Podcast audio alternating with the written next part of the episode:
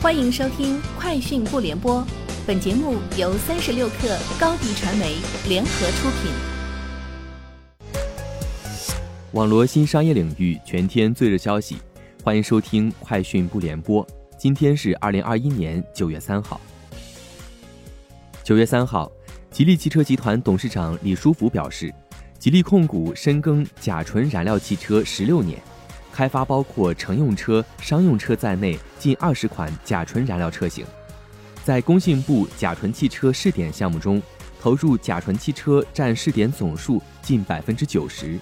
截至目前，吉利甲醇乘用车已规模化运行二点七万辆，总运行里程达到八十亿公里，最高单车运行里程一百二十万公里。财政部印发。关于全面推动长江经济带发展财税支持政策的方案，方案提出支持加快新旧动能转换，加大对沿江省市的倾斜支持力度，积极稳妥化解钢铁、煤炭等领域落后产能，聚焦重点产业链条，支持开展产业链协同创新、共同服务平台建设和首台重大技术装备保险补偿试点，促进产业基础能力提升。完善产业技术公共服务体系，推动重大技术装备推广应用，积极推动新能源与清洁能源应用。近日，天津发布了天津市综合交通运输“十四五”规划，河北发布了河北省综合立体交通网规划纲要。两份交通领域的重磅文件提出的交通建设目标，将助力京津冀交通一体化。到二零二五年，天津将成为五条高铁城际连通北京的格局；河北将打造以京津十雄为核心的环设型加网络化城际铁路网，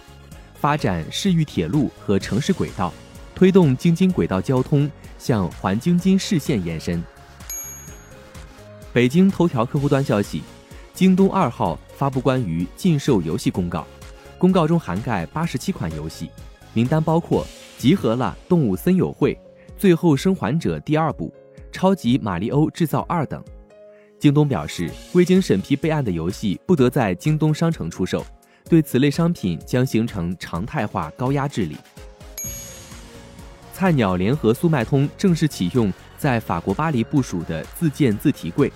自建自提柜将主要设置在巴黎的核心商业区和核心景区，如凡尔赛宫。和蒙帕纳斯大厦附近，首批菜鸟速卖通自建自提柜共计六十组，预计到今年年底前，双方在法国全境设置的自建自提柜规模将上升至六百五十组。据介绍，这是中国自提柜运营商首次落地法国。香港信报消息，沃尔玛调高美国五十六点五万名前线员工时薪，加幅至少一美元。